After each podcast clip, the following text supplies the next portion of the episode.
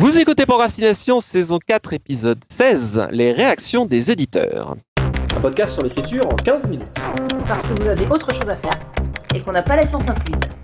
Avec les voix de Mélanie Fazi, Estelle Fay et Lionel Delous. Ce sont euh, des inquiétudes et parfois des messages qu'on voit parfois circuler ou des questions concernant les réactions des éditeurs aux soumissions de manuscrits ou euh, de manière plus générale à la relation de travail avec eux. Par exemple, on pourrait craindre qu'il faudrait se conformer à euh, une certaine manière de faire ou que certaines fautes puissent être rédhibitoires comme s'il fallait se conformer à une sorte d'idéal indéfinissable. Alors, on se disait que ça pourrait être intéressant, même si les relations avec le monde éditorial, on en a parlé plusieurs fois, on s'était dit que ça pourrait être intéressant de parler précisément de cet aspect-là des choses, c'est-à-dire de peut-être démythifier la manière dont comment ça se passe vraiment. Alors, peut-être un rappel très basique pour commencer. Il me semble que la relation avec les éditeurs se passe d'une certaine manière, mais à vous de me dire si vous êtes d'accord. Je pense qu'un éditeur, au sens large, finalement, il recherche avant tout un bon livre, une bonne histoire, c'est-à-dire ça va correspondre à sa ligne éditoriale, hein, donc tout le monde n'attend pas la même chose, mais on a un épisode sur la ligne éditoriale. Mais donc, bonne histoire originale, prenante, qui correspond à ce qu'il veut, et des auteurs, c'est-à-dire des auteurs, c'est des gens qui ont quelque chose à dire de manière intéressante, avec une vision sur le monde, qui sont capables de la rendre accessible, et qui sont éventuellement, idéalement, capables peut-être de continuer sur le long terme, euh, c'est-à-dire peut-être de faire un deuxième, troisième bouquin. Est-ce que j'ai raison? Oui, complètement. Épisode suivant. oui, à peu près. Après, euh, bah, des auteurs qui soient aussi ouverts au dialogue et donc euh, aux corrections, pas se braquer là-dessus. Et ça semble un peu évident maintenant dans nos milieux, mais ça n'est pas toujours partout. Donc, petit rappel qui ne mange pas de pain. Et pour moi aussi, après c'est plus perso, mais ça peut correspondre à certaines visions des choses. C'est vrai que une des choses qui est importante aussi, c'est la manière de travailler. D'un éditeur, il y a quand même un aspect, euh, c'est hyper cliché de le dire, mais pour moi, l'aspect humain est important aussi, quand même. Qu'humainement, il y a quelque chose qui marche un peu, euh, donc, euh, dans la manière d'envisager le travail. Voilà. Je m'étais mis dans mes notes, quelles sont les fautes rédhibitoires? Il y avait marqué ne pas respecter les consignes de soumission, la ligne éditoriale, etc. Ça, c'était le premier point. Le deuxième point, il y avait marqué ne pas être chiant. Exactement, oui. C'est-à-dire, bah, euh, appeler toutes les semaines pour avoir un retour sur son manuscrit, euh, harceler en disant un auteur de, un, éditeur de SF en disant vous m'avez pas répondu sur mon polar, etc. Non, ça, ça, c'est pas des bonnes choses. Contester les corrections par principe. Juste euh, refuser qu'on touche une virgule de son chef-d'œuvre ou ce genre de choses. Ça, c'est rédhibitoire aussi. Bah après, truc qui semble très simple quand on le dit, mais qui est pas forcément facile, c'est simplement s'imaginer de l'autre côté de la barrière. Et moi, une expérience qui m'a beaucoup appris, c'est quand j'étais donc quand j'ai commencé à faire du théâtre, j'étais comédienne, et quand je passais des auditions, il y a toujours ce truc, on est un peu stressé, on a toujours peur de mal faire et tout. Un peu, je pense, comme quand on soumet un manuscrit. Et après, j'ai monté ma troupe et je suis passée du côté metteur en scène. Et on a commencé à faire passer des auditions pour un rôle qui était en plus assez important dans la pièce. Et en fait, je me suis rendu compte en passant du côté mise en scène, en faisant passer des auditions, que mais j'avais autant le trac de trouver la bonne personne, que ça accroche avec, que ça soit vraiment le bon comédien pour le rôle et tout, tant sur le plan donc de ce qu'il dégageait, du boulot qu'il était capable de fournir, que j'avais le trac quand j'étais comédienne de d'être prise dans un projet qui me plaisait quoi. Finalement, des deux côtés en fait, on cherche quelque chose. Et pour moi, il y a une beaucoup plus grande égalité entre euh, bah, comédiens et metteurs en scène ou entre éditeurs et auteurs dans la recherche que euh, ce qu'on peut fantasmer quand on est euh, comédien débutant ou auteur débutant. Donc euh, vraiment de voir un peu comment les choses se passent de l'autre côté de la barrière ou d'essayer au moins de, de se mettre à la place des éditeurs. Quand il y a des éditeurs qui disent qu'ils cherchent des manuscrits et qui sont contents quand ils trouvent des bons manuscrits, bah en fait c'est vrai. Voilà.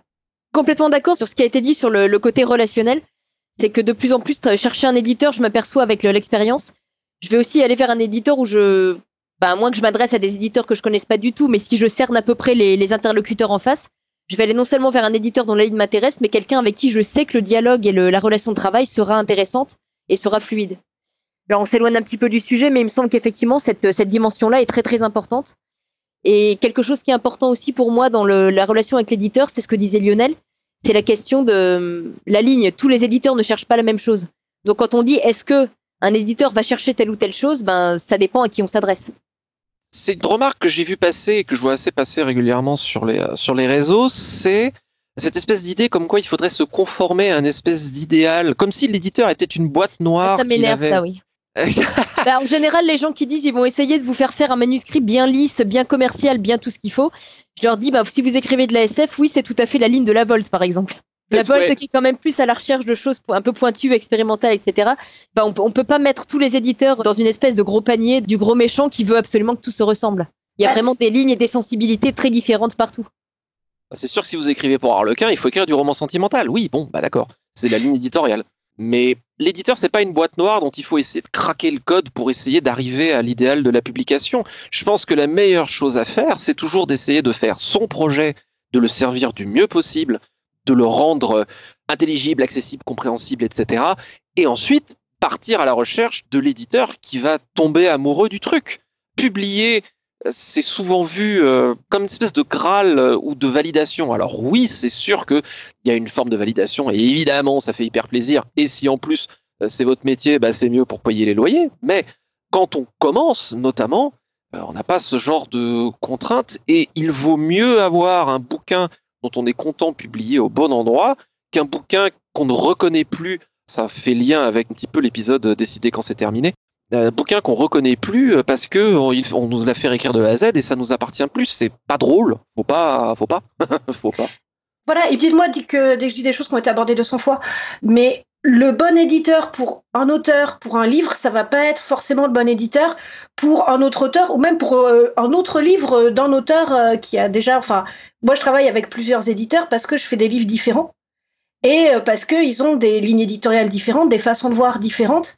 Chacun des éditeurs avec lesquels je travaille, surtout ce que j'aime chez eux, c'est qu'ils vont faire que tout ce qui est particulier dans mon livre, tout ce qui fait sa personnalité, ils vont m'aider à le pousser à 200%.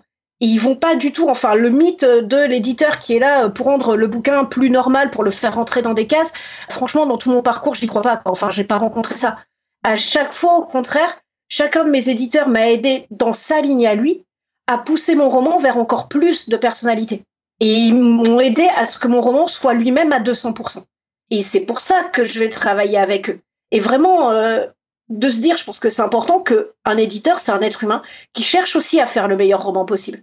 Comme vous, quoi. Enfin, comme les auteurs, en fait. Et quand il y a des relations qui ne marchent pas, par moment, faut pas forcer les choses. Il y a un premier éditeur avec qui j'avais parlé de La Voix des Oracles, ma série, un peu particulier, et qui m'a dit, euh, c'est très bien, mais euh, on va pas le faire dans cette période historique parce que de toute manière, personne connaît. Et puis, on va pas faire le troisième tome parce que c'est trop bizarre. Et quand j'ai rencontré Scrineo, au contraire, ils m'ont dit, vas-y à fond dans la période historique, et le troisième tome, on veut le faire justement parce que c'est différent. Donc pour un éditeur qui vous dira non, il y a un éditeur qui vous dira oui pour les mêmes choses. Si ça fait partie vraiment de la personnalité de votre histoire. Il suffit de le chercher. Alors ça fait un peu lien à une des questions fréquentes que euh, on voit passer sur le même sujet, qui est comment je peux faire pour faire comprendre mes intentions à l'éditeur et comment je peux faire s'il les a pas comprises? Ça, c'est un problème de rapport au projet, dans quelle mesure le projet est abouti. Si quelque chose n'est pas compréhensible à la lecture, c'est peut-être qu'il y a un problème effectivement dans le manuscrit. Après, euh, je dirais que si le manuscrit a par ailleurs assez de qualité pour que l'éditeur accepte de s'y pencher, de s'y intéresser, à ce moment-là, on peut en dialoguer avec lui. Parce que ce qu'on oublie souvent, et je fais une parenthèse, une autre question, les débutants ont souvent, cette espèce d'appréhension du manuscrit pas assez parfait et oublient qu'en fait, il va y avoir un retravail derrière. En fait, on ne doit pas fournir un truc parfait. Si c'est un problème qui n'est pas euh, rédhibitoire, on peut en discuter.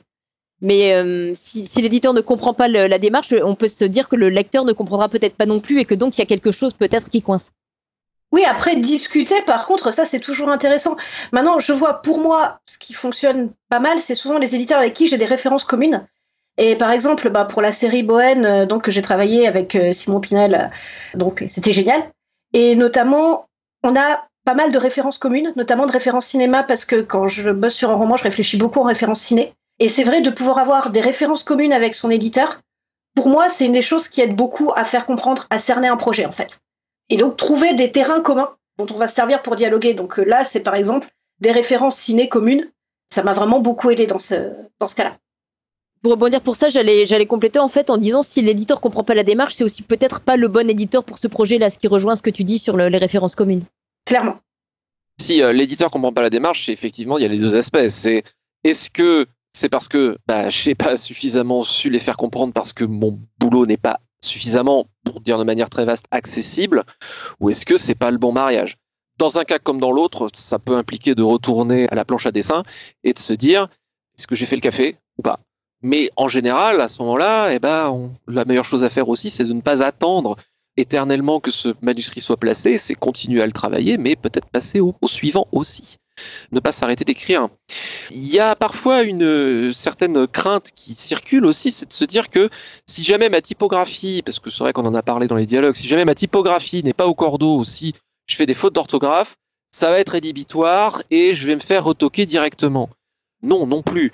On ne vous demande pas d'être typographe, on vous demande pas euh, de ne faire zéro faute de frappe. Par contre, oui, il faut que ce soit écrit en français. Je ne devrais pas avoir besoin de le dire. Et euh, il faut que l'orthographe tienne à peu près la route. Pourquoi? Déjà, c'est être lisible. Et aussi, c'est des marques de professionnalisme. Ça montre que bah, vous faites attention aux détails. Chaque chose, chaque phrase est importante. Chaque phrase est un détail. Elle amène au suivant. Et, et l'écriture, c'est aussi le soin des détails. Effectivement, il faut, viser le travail le plus soigneux possible. Mais j'allais juste ajouter comme parenthèse, je connais, je ne vais pas donner de nom, mais je connais d'excellents écrivains publiés professionnels qui ont une grosse carrière derrière eux, qui font beaucoup de fautes d'orthographe. Les éditeurs le savent. Ils savent qu'avec eux, il y aura un retravail sur ça. C'est absolument pas rédhibitoire dans le sens où on trouve ça même chez des écrivains confirmés. Des fautes d'orthographe ou de grammaire, certains ont des difficultés avec certains aspects. Ce qui ne dispense pas d'essayer de rendre le manuscrit le plus soigneux possible, en tout cas. Et au-delà de ça, sur les manuscrits imparfaits, enfin moi je vois ma petite expérience de l'autre côté. Euh, donc euh, quand j'ai dirigé les entos de nouvelles, dans les nouvelles qu'on a retenues, il y en a, c'était clairement pas les plus parfaites qu'on a reçues, mais par contre il y avait vraiment une vie dedans. Il y avait quelque chose qui vivait, il y avait une voix particulière. Et notamment donc pour la première entour que j'ai dirigée sur les souterrains et les profondeurs, il y a une nouvelle qui avait fait un petit peu débat euh, donc dans le comité de lecture parce que elle avait plein de corrections à faire mais il y avait quelque chose, il y avait une voix déjà.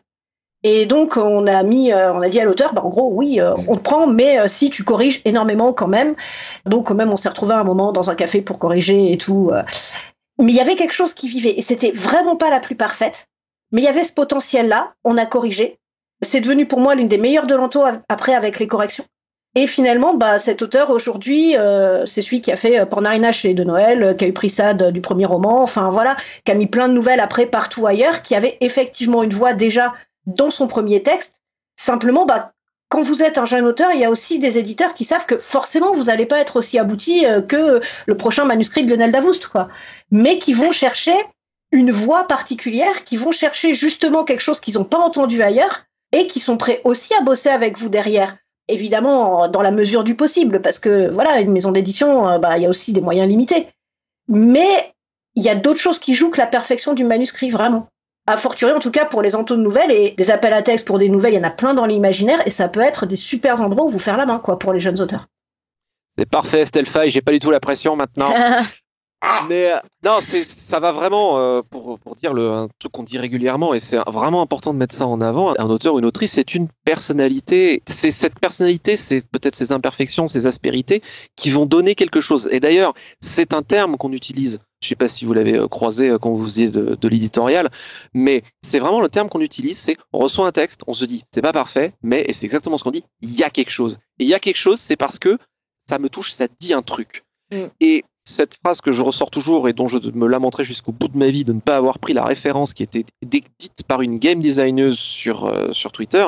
Elle parlait d'un jeu vidéo, mais pour moi, elle résumait, je l'ai déjà dit, euh, parfaitement euh, toute entreprise créative en disant Mon travail, c'est pas de faire ce que les gens veulent, mais c'est qu'ils veulent ce que j'ai fait. Et donc, quel est mon projet et comment je peux le rendre accessible? Je pense que c'est d'ailleurs un, sujet qu'on pourra développer davantage parce que je pense qu'il y a beaucoup de trucs à dire là-dessus sur comment faire en sorte que les gens veulent ce que j'ai fait. Voilà, l'idée c'est est-ce qu'on cherche avant tout euh, donc des vieilles pantoufles dans lesquelles on va être confortable?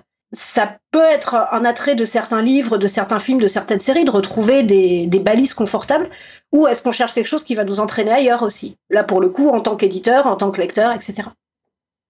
Petite citation pour terminer? Citation d'Oscar Wilde. Si la vie avait une seconde édition, ah, comme je corrigerais les épreuves. C'était Procrastination, merci de nous avoir suivis. Maintenant, assez procrastiné, allez écrire. Thank you.